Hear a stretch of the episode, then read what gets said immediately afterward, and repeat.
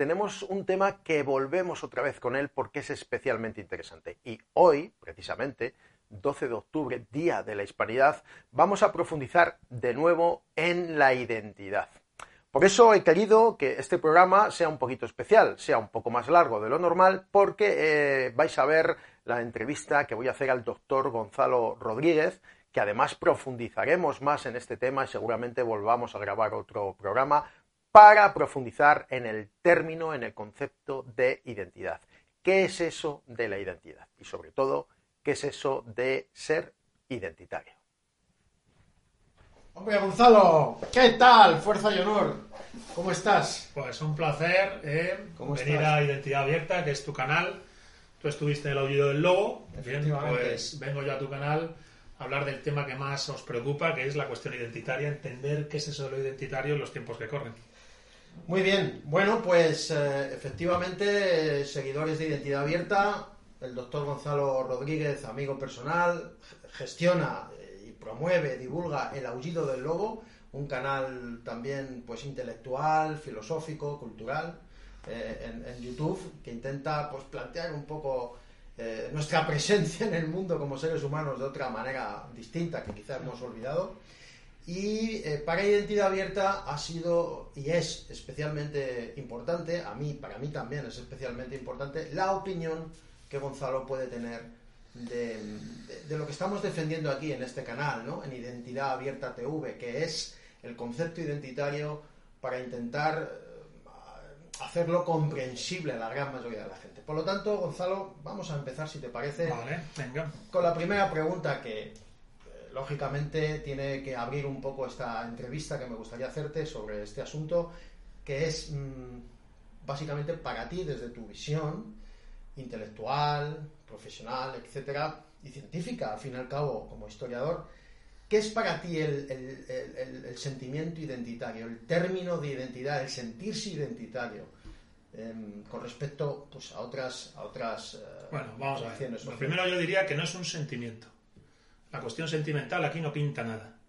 No podemos resolver la verdad de la identidad de las cosas de acuerdo a lo que sentimos por ellas. Eh, luego veremos por qué es así. Lo primero es que, mira, mm, me parece que lo mencionáis en vuestra página web, ¿no? La iniciativa política más joven, pero la política más antigua, ¿verdad? Sí, efectivamente. El partido más recién creado, pero el más antiguo de todos. ¿Por qué el partido más antiguo de todos o por qué lo identitario como la opción política más antigua de todos? Bueno, pues Vamos a ver, desde el punto de vista de la tradición sapiencial, desde un punto de vista espiritual, pero también desde un punto de vista antropológico, histórico y etnológico. La identidad es el punto de partida, es la cuestión radical. La identidad es quién soy. Y más aún, quiénes somos, porque no apareces solo, te rodean, ¿verdad? Apareces en Toledo, apareces en Madrid, apareces en España, apareces en Europa, apareces con un cuerpo, con unos antepasados, con una genética incluso, ¿no? Porque te pareces a tus padres, a tus abuelos. Entonces, la identidad es una cuestión radical. Es el punto de partida.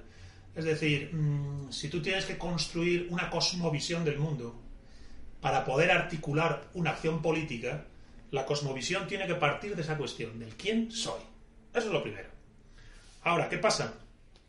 Que si esta cuestión del quién soy no es informada por una verdad objetiva, por una mínima doctrina espiritual, por una mínima ecuanimidad histórico-política, antropológica, etnológica, la cuestión es que entonces la, identidad se puede mm, atomizar en infinidad de subjetividades, es decir, de puntos de vista individual.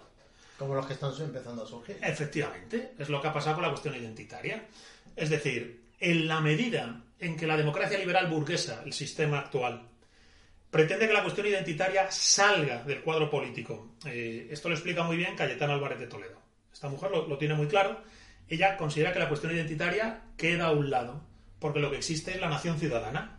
La nación liberal, la, nación ilustrada, ¿eh? fruto de ese acuerdo, en teoría esto es una cosa de la ilustración, ¿no? Se acuerda, esto en realidad es una fantasía, es, es una mitología de la ilustración, se acuerda hacer nación. Entonces lo que existe es la nación ciudadana. Y la dimensión identitaria es una cosa particular. Cada uno en su esfera personal tendrá la, sensibilidad identitaria que él considere oportuno. Pero lo importante es la nación ciudadana. Claro, el momento en que la democracia liberal saca de la ecuación política lo identitario con la intención de replegarlo al ámbito de lo subjetivo y personal, comete un error. Porque es verdad que se va a replegar a lo, personal. Pero de algún modo va a volver al escenario político. Lo sacas por la puerta y te entra por la ventana. Y entonces aparecen políticas identitarias. Políticas identitarias que ahora son muy confusas y se basan en la mera subjetividad. El ejemplo más palmario, hay muchos, ¿vale? Pero el ejemplo más palmario es, por ejemplo, el nacional separatismo. El separatismo vasco, el separatismo catalán, todo esto viene del romanticismo. Contra, el que Cayetana combate. Combate, efectivamente, efectivamente. No, porque es normal. Se produce una contradicción. No, no, no tanto, no, no es exactamente una contradicción. Yo entiendo que esta mujer, y que, está muy doctrinalmente, como liberal, está muy bien eh, armada en sus argumentos ella claro que combate contra eso, porque lo ve como un privilegio, lo ve como una ruptura del acuerdo común, es decir, si tiene razón en muchas de las cosas que plantea ella respecto de, criticar ese nacional separatismo. Pero la cuestión aquí es que el nacional separatismo le da igual lo que le digas, porque él ha asumido una lógica identitaria por la cual dice yo me siento vasco y no me siento español, o yo me siento catalán y no me siento español, o yo tengo una fantasía identitaria, una suerte de, de mitología fantástica que se genera en el siglo XIX alrededor de las naciones culturales, de lo que sean los pueblos culturales, lo castellano, lo vasco, lo andaluz, lo gallego, y parece que allá donde hay una nación cultural, un pueblo cultural, surge ya, bueno, pues una proyección política. Entonces, eh, la lógica racional de la derecha liberal choca con el sentimentalismo del identitarismo eh, fraccionario, el identitarismo fraccionario que es el que atomiza la sociedad lo catalán, lo vasco, lo castellano y bueno, y muchas más identidades, porque eso se ha trasladado a todo este universo de la ideología de género, que no vamos a entrar en ello aquí. otras muchas también. Pero la, cuestión de la ideología de género también como una especie de pelea identitaria.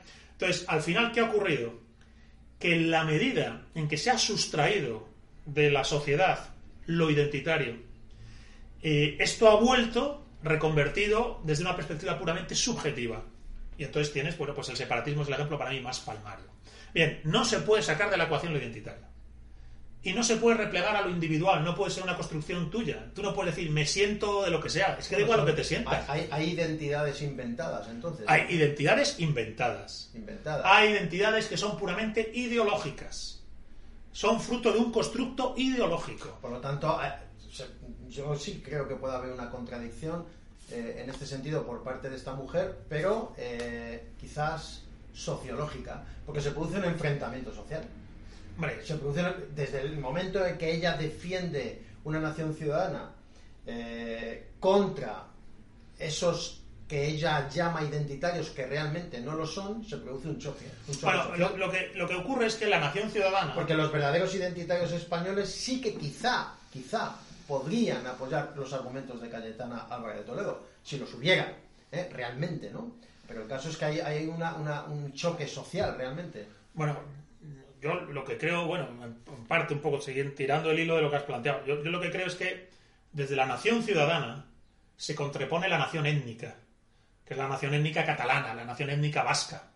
Entonces ellos lo que dicen es, antes de que se establezcan los derechos de la nación ciudadana en una constitución, existe una nación muy antigua que es el pueblo vasco, que tiene unos derechos previos al pueblo catalán. Esta es la nación identitaria. la soberanía de los pueblos. Pero esta nación identitaria eh, solo se manifiesta en estos términos disruptivos, subversivos, que rompen el común de la nación española, porque no están respondiendo a donde hay que ir al medio de la cuestión, que es, existe la identidad, es la cuestión radical, pero tiene que estar basada en la verdad. Existe la verdad de las cosas Existe un trasfondo histórico-político, antropológico y etnológico que da verdad a la identidad e impide sus delirios o desvaríos. Es decir, si tú tienes un conocimiento y una ubicación personal eh, en la verdad de las cosas, te das cuenta de que no hay razón suficiente en el ámbito histórico-político ni en el ámbito antropológico para hablar de Cataluña como una nación diferente al resto de España. Pero tampoco pasa en Vascogadas, ni en Andalucía, ni en Galicia. Es decir, las variedades antropológicas, regionales, histórico-políticas de lo español no son sino variedades de una misma raíz.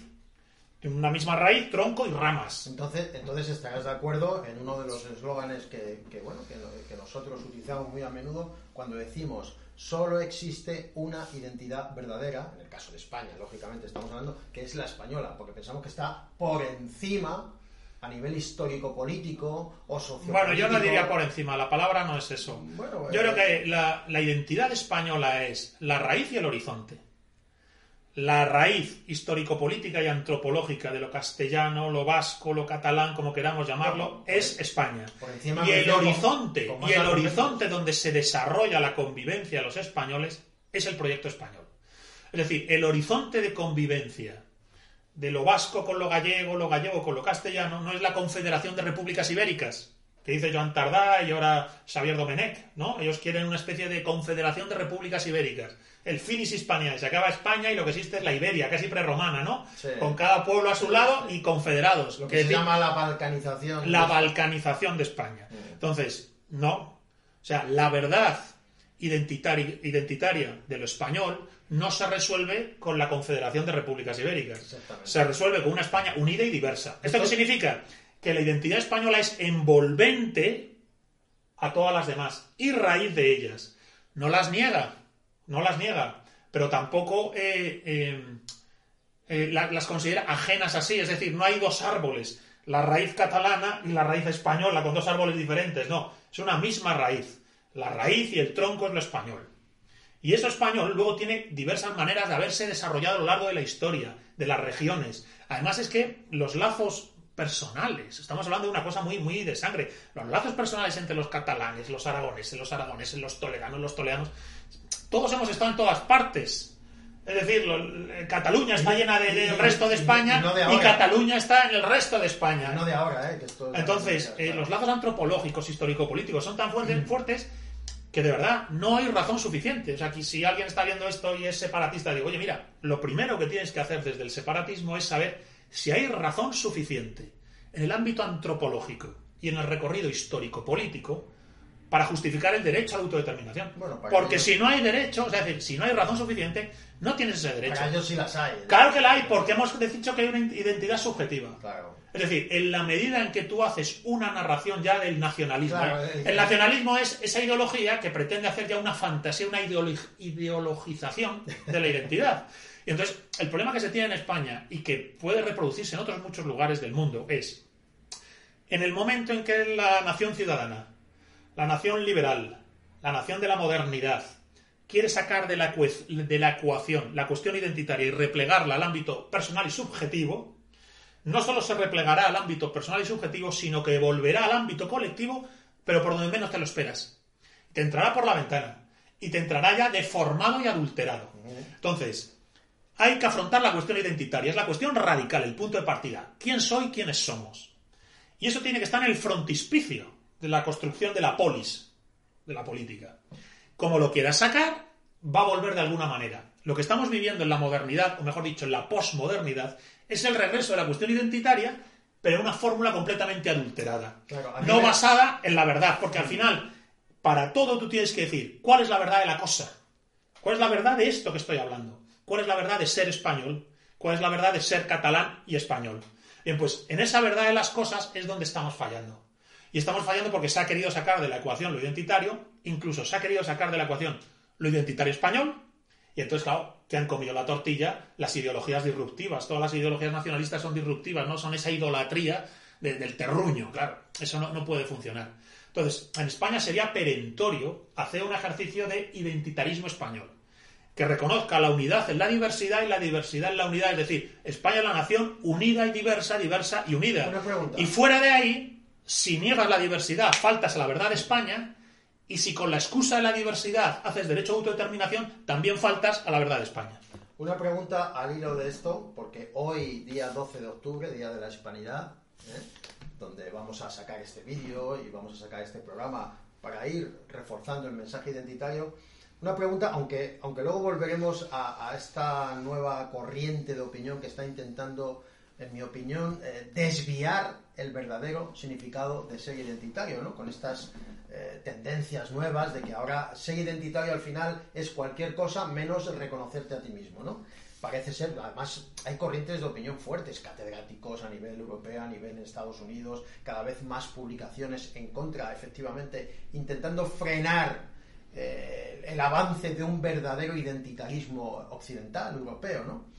Pero, volviendo al tema del 12 de octubre, Día de la Hispanidad, ¿tú crees que tal cual se está celebrando o se celebra este día festivo en España, e incluso por aquellas personas que ideológicamente están más próximas a lo que podría ser un patriotismo español y tal, ¿se está haciendo correctamente desde esta visión o, o por el contrario es muy deficiente? Falta o... Yo creo que es muy deficiente todavía. ¿Por qué? Es muy deficiente. Creo que mm, hemos dicho que tú tienes que atenerte a la verdad de las cosas. A la verdad de España, de Castilla, de Cataluña, bien.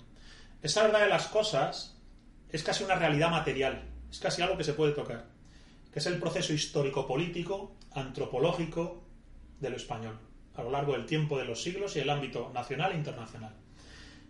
Esa verdad es la que se sustrae.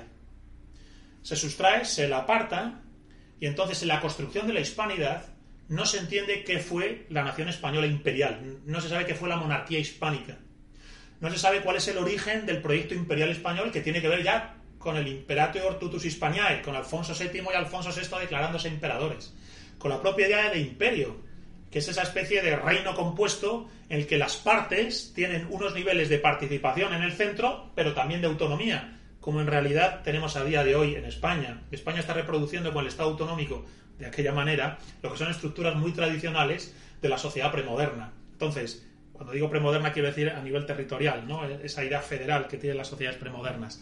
Entonces, eh, el modelo imperial, el origen del imperio, el significado de la hispanidad, todas esas cosas no se entienden y solo se revisan desde la, desde la, desde la hispanofobia, desde la narrativa negro-legendaria. Entonces, eh, en gran parte, la leyenda negra existe, existió en el siglo XVI y XVII, los luteranos contra el imperio español, pero es que luego vuelve reformulada. Es decir, esas identidades falsarias, adulteradas o desviadas que tenemos en España que generan el separatismo, se nutren a su vez de la narrativa negro-legendaria.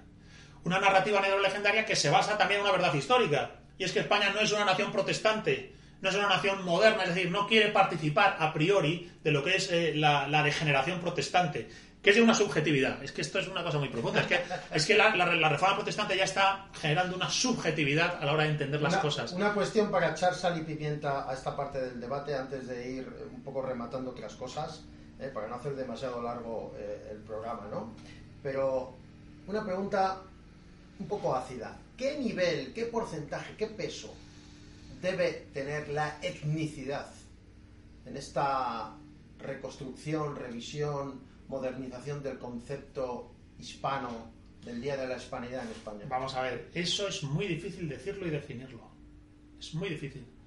Por eso, por eso Yo diría que si podemos repensar lo que tú dices, etnicidad, en términos de recorrido histórico-político y dimensión antropológica, se va a entender mejor. Yo creo que habría que poner el foco ahí. Y esto me va a llevar a un punto que quería señalar, porque estamos hablando de muchas cosas y no sé si me termino de explicar. Mm, lo, lo identitario a este nivel, lo identitario al nivel histórico-político y antropológico, es solo una arcilla en sí mismo no es valioso per se. Es lo que te viene dado. Es el legado de tus padres, el patriotismo, ¿no? El legado de mis padres. Lo importante de esa arcilla que se te da es lo que vas a hacer con ella. En este sentido, creo que puedes caer en una especie de idolatría de la identidad natural, la que te viene dada, simplemente porque soy español, ¿verdad? Bien, lo importante de lo identitario, si lo vamos a ver de una manera profunda, es, es la cuestión radical es el quién soy y qué voy a hacer con lo que soy, a partir de las enseñanzas espirituales de sabiduría y virtud que me da mi pasado. Yo tengo un recorrido, he sido un proceso hasta llegar aquí. Ese proceso decanta una sabiduría, una dirección, casi un, ideal. O sea, tú propones que hay una teoría, una inspiración, digamos... No, no, no, yo lo que propongo es que hay un sustrato, hay, hay un sustrato y una acción sobre ese sustrato. ¿eh? se decía eh, antes lo de sangre y espíritu, ¿no? Hay una sangre, hay una sangre, hay un sustrato, hay una base, hay una arcilla, y luego ¿qué vas a hacer con ello? Si de verdad te vas a tomar en serio lo Pero identitario, Pero, tú crees que falta eso. hombre, falta total. Ese que, que vamos Mira, a hacer. faltan las dos cosas. Falta sangre y espíritu. Es decir, falta saber quién soy en el sentido profundo, histórico, político, antropológico. Es decir, ¿qué es eso de ser español? Más allá de la Constitución de 78 y de si pago muchos o pocos impuestos, o de si voto o no voto ahora al ayuntamiento, al- a la autonomía.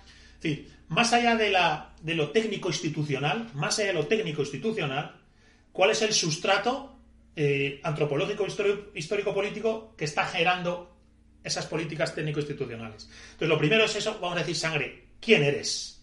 Pero sobre todo espíritu, ¿qué vas a hacer con eso? Claro. ¿Qué dirección y sentido das a lo que te ha dado, a lo que te ha sido dado? Claro, cuando tú la dimensión eh, material, sangre, la pierdes, la niegas, Bueno, lo demás no viene, es imposible, claro. no, eh, tampoco vas a saber qué hacer con ello. Claro, lógicamente. Entonces, yo considero que al final esto es un problema de cosmovisión, de concepción del mundo. Sí, pero estás poniendo en la mesa un- una posibilidad o un argumento, en cierto modo, Gonzalo, de, de- de cómo eh, llevar a la práctica o materializar un concepto identitario. Es decir, ¿qué voy a hacer con esto? ¿Soy capaz de hacer algo? Vamos a ver, lo que quiero decir es que Porque- lo identitario tiene que ser una cosmovisión. Sí, pero ¿cómo Es decir, antes, claro, antes, yo, yo no sé de política. Yo no sé si hay que subir o bajar impuestos, no sé si el IVA hay que bajarlo o subirlo, no, no sé, no sé de. Yo no sabría gobernar, yo no sé, no soy político. Ahora, la política tiene que responder a una cosmovisión.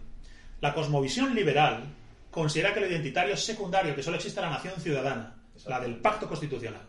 Pagas más o menos si eres mejor o peor. Ya está. No, bueno, no es exactamente eso, pero la nación ciudadana es la del pacto constitucional.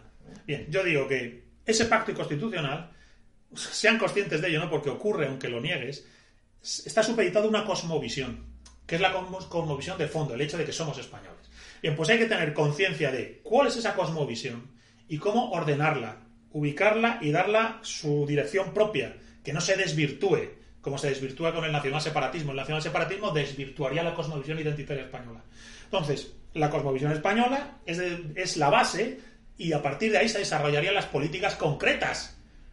Es decir, cómo hacer una política que responda a la verdad de lo español, a la prosperidad de lo español, a la fuerza de lo español, al desarrollo de los españoles. Ponme un solo ejemplo, porque yo sé, tú no eres político, dices que no sabes gobernar, pero yo sé que tú, eh, cuando tienes que ir a votar, votas. No, pero yo Y no también, también, bueno, ya, bueno, ya, ya lo sé, ya lo sé, pero, pero te preocupa la política en- de- desde, desde el momento que, que te sientes gobernado por unas personas que están decidiendo sobre tu futuro y sobre la pero forma una de cosa vivir. es ir a votar y otra cosa es tener eh, conocimiento de lo que es la técnica institucional de gobierno, No, no, no, pero no te estoy- eh, la legislación. yo, no, yo no sé, yo puedo pero hablar. pero no te estoy pidiendo un ejemplo práctico con, con medidas y acciones, simplemente que, que me digas, bueno, pues desde mi punto de vista, como, como, como persona, como ciudadano y tal, pues por ejemplo, a mí me gustaría, desde un punto de vista identitario, que la gestión de, pues no sé, del patrimonio, o del turismo, o del agua en mi ciudad, o de los residuos o tal, se hiciera así. Un ejemplo, un simple ejemplo. No sabría decirte. Que a- que a ti te bueno, considero- a mí se me, ocurre, se me ocurre que la enseñanza la- es La fundamental. educación, la educación. La educación debería tener toda un- una misma matriz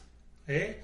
y un mismo horizonte y sentido. ¿eh? No puede ser que hayamos consentido que las ideologías subversivas del nacionalseparatismo se hayan apoderado de la enseñanza para generar toda esa narrativa antiespañola según la cual Cataluña fue invadida en 1714, ¿eh? que la guerra de sucesión fue una invasión de España contra Cataluña. Mira, estamos grabando en Toledo. En la guerra de sucesión salió ardiendo el Alcázar. ¿eh? En la guerra entre austracistas eh, y, y borbónicos. Es decir, es una guerra civil entre españoles. Y había catalanes asediando Barcelona y defendiendo Barcelona.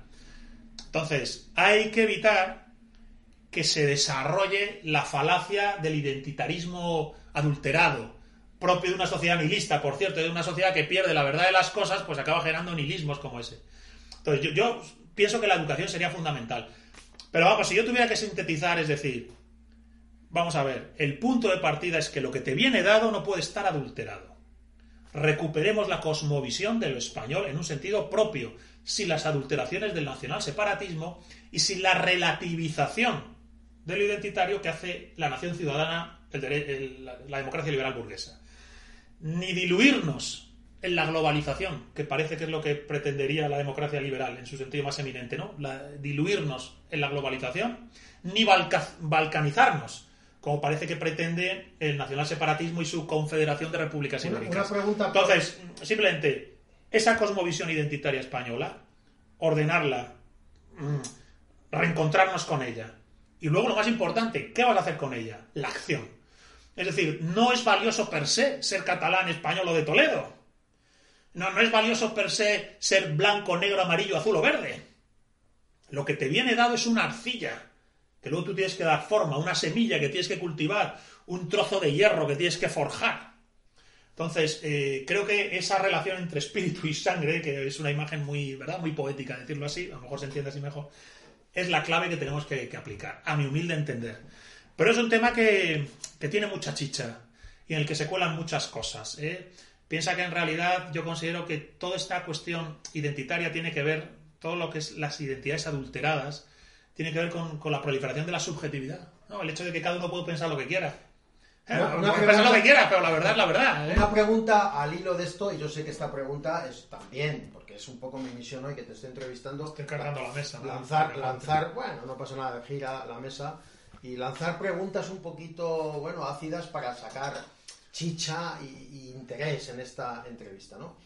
Eh, Vox, como partido patriota, eh, está posicionado e incluso ya se han publicado libros que hablan de los perfiles identitarios en Europa Occidental, en el mundo, eh, y por ejemplo el presidente de Vox se le considera un perfil identitario.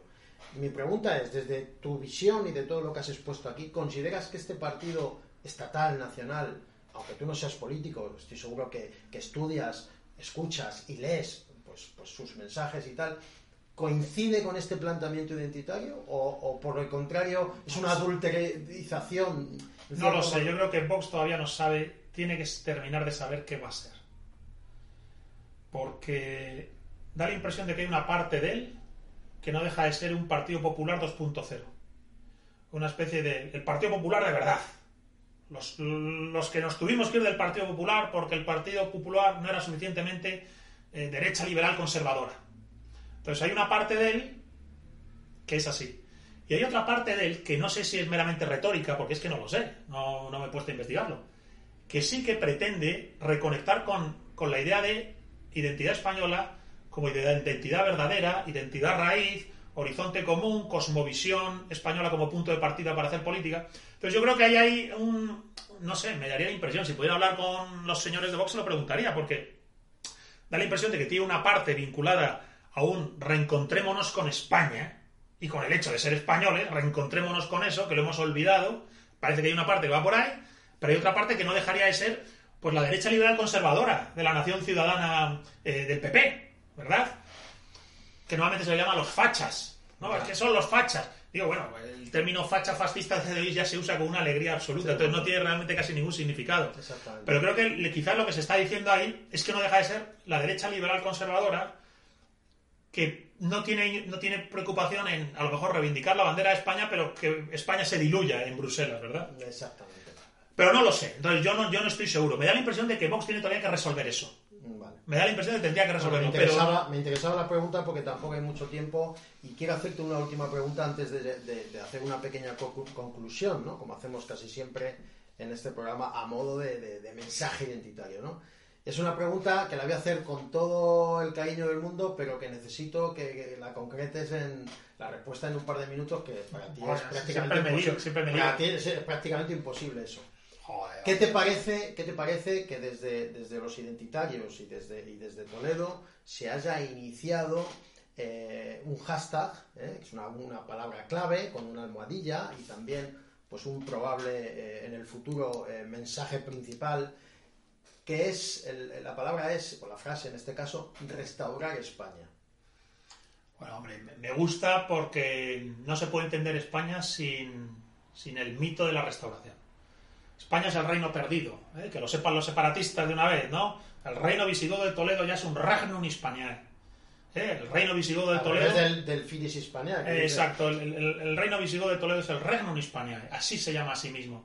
Y además esto acaba funcionando como, funcionando como idea fuerza para los condados catalanes, para los condados aragoneses, para Navarra, para Asturias, para León, para Castilla. Tienen el ¿En qué mito- momento, en qué momento exactamente? No, pero es que aparece ya en la crónica albendense, aparece en la crónica de Alfonso III, lo recoge así eh, Alfonso X el Pero Sabio. para que los seguidores y que las personas que están escuchando este programa sepan de qué fecha estamos hablando y luego comparen cosas. y No, digan, lo que "Por decir es, Dios". cuando Recaredo se convierte, cuando Recaredo en el tercer concilio de Toledo se convierte a la, a la religión católica, se produce una unificación.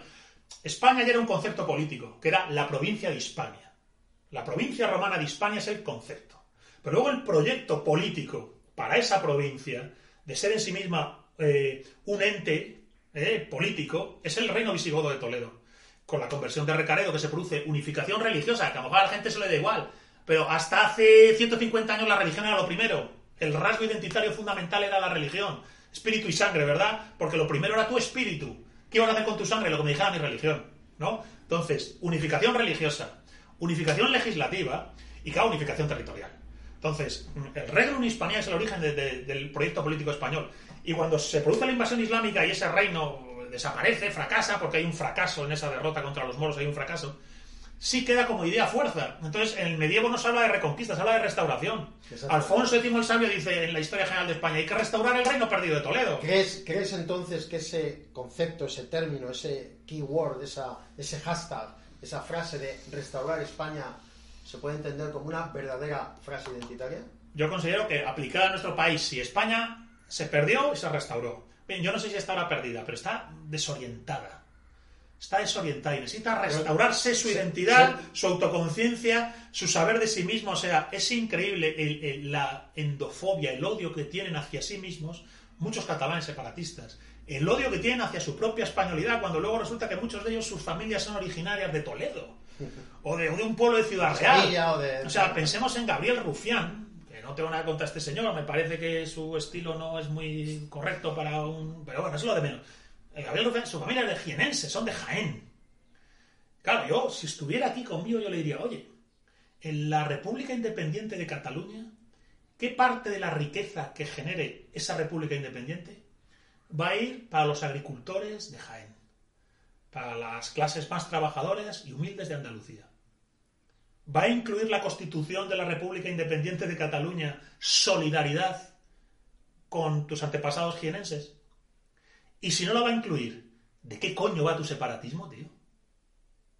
¿Es un puto privilegio de ricos o qué, de qué va esto? Bueno, es la nobleza rococó de, de Pero bueno, catalana, a ¿no? lo mejor no tenía que haber entrado ahí, pero bueno, ya está. Bueno, pero no, no, pero es importante porque, porque esa frase de restaurar España eh, se puede, o sea, sí se podría entender, no respetar, pero sí entender la frase de España se ha, se ha perdido, España se ha perdido y hay que restaurar. Ya hay que restaurarla. Estamos ante una España que se ha perdido y hay que restaurarla. Está olvidada de sí. España está olvidada de sí. Y en ese olvido ha ha surgido una especie de neurosis. Es la neurosis separatista, es la neurosis de la hispanofobia. La autodestrucción. Tú piensas que tenemos, por ejemplo, un partido como Podemos, que pretende ser de ámbito nacional y que, sin embargo, abraza la tesis de la República Confederal de los Pueblos de Iberia. Xavier Domenech ha escrito un libro ahora muy interesante, recomiendo a todos los que quieran saber cómo funciona ¿no? el proceso mental del separatista. Xavier Domenech es de Podemos, ha escrito un libro que se llama Un haz de naciones. Para ellos España son naciones que ya existen. Y España solo es un Estado que las puede atar o no. Por eso su idea confederal. Claro que había que decir, oye, en esa confederación, como una confederación, una federación no es lo mismo que una confederación. ¿Qué En una confederación las partes tienen libertad para entrar y salir y hacer lo que quieran. Entonces, claro, en esa confederación dices, oye, la solidaridad entre, entre españoles desaparece, claro. Porque para estos tipos solo existe el demos catalán y luego el demos castellano y luego el demos andaluz. Son distintos pueblos, no hay demos común. Entonces, si no hay demos común, la solidaridad entre ellos es a posteriori. La tendría que pactar a nivel internacional. Y yo digo, bueno, tío, esto, ¿cómo se puede ser de izquierdas? Bueno, está. Y estar por la Confederación de Repúblicas Ibéricas. Es que es un disparate. Eso solo ocurre porque hay hispanofobia, porque hay odio hacia España. Un odio que se alimenta de la leyenda negra, de los excesos del franquismo y de toda una serie de cosas. Pero es que me da igual, no, no, no hay que ser freud- freudiano. A mí me da igual de dónde te viene tu trauma, tío. Yo, yo, me da igual si es que te pegaban cuando eras niño. Eso no es el problema. La cuestión es que tienes un trauma y hay que resolverlo. Y hay que ir a la verdad de las cosas para salir de los engaños mentales en los que estamos. Y yo creo que España está un poco en esa situación de olvido y engaño de sí. Fíjate, olvido de sí y engaño de sí. Bueno, Gonzalo, no tenemos mucho más tiempo. no tenemos mucho más tiempo. No, me he enrollado. No, bueno, pero, pero es, es- es interesante. Posiblemente este programa dure un poquito más de lo habitual, pero es muy importante. En el día 12 de octubre, Día de la Hispanidad, pues publicar esta, esta entrevista que vamos a publicar y vincular esa hispanidad precisamente a la identidad española que tiene una raíz, como has dicho, y también un horizonte. Por lo tanto, tres ideas principales que hemos sacado. ¿no? Por un lado, como la identidad o el sentirse con una identidad, lo más importante es que te dice quién eres ¿eh? y, debería haber una aplicación práctica, una praxis de ¿y luego qué vas a hacer tú? Porque, eso trasciende cualquier otra cosa. ¿no? Segundo, eh, que hay una corriente de una falsa identidad o adulteradas, desviadas que están intentando también en mi opinión desviar la verdadera atención y el punto de atención de lo que debe ser o sentirse uno identitario ¿no? están adelantándose anticipándose los globalistas con estas corrientes intelectuales para desviar la atención mediante una anticipación estratégica de la comunicación, con intelectuales, con libros, que cada vez hay más publicaciones sobre ese concepto identitario diciendo que no, que no, que efectivamente que, se pierde el concepto ciudadano eh, homogéneo eh, y todas estas cosas. Y para terminar, como no, muy importante, sí se puede hablar de una España perdida eh, o que no se encuentra y de que ese concepto de restaurar España se podría aplicar en pleno siglo XXI. Así que, Gonzalo, muchas gracias, fuerza y honor. Y hasta el próximo programa de Identidad Abierta. Yo soy identitario y seguro que Gonzalo también es identitario.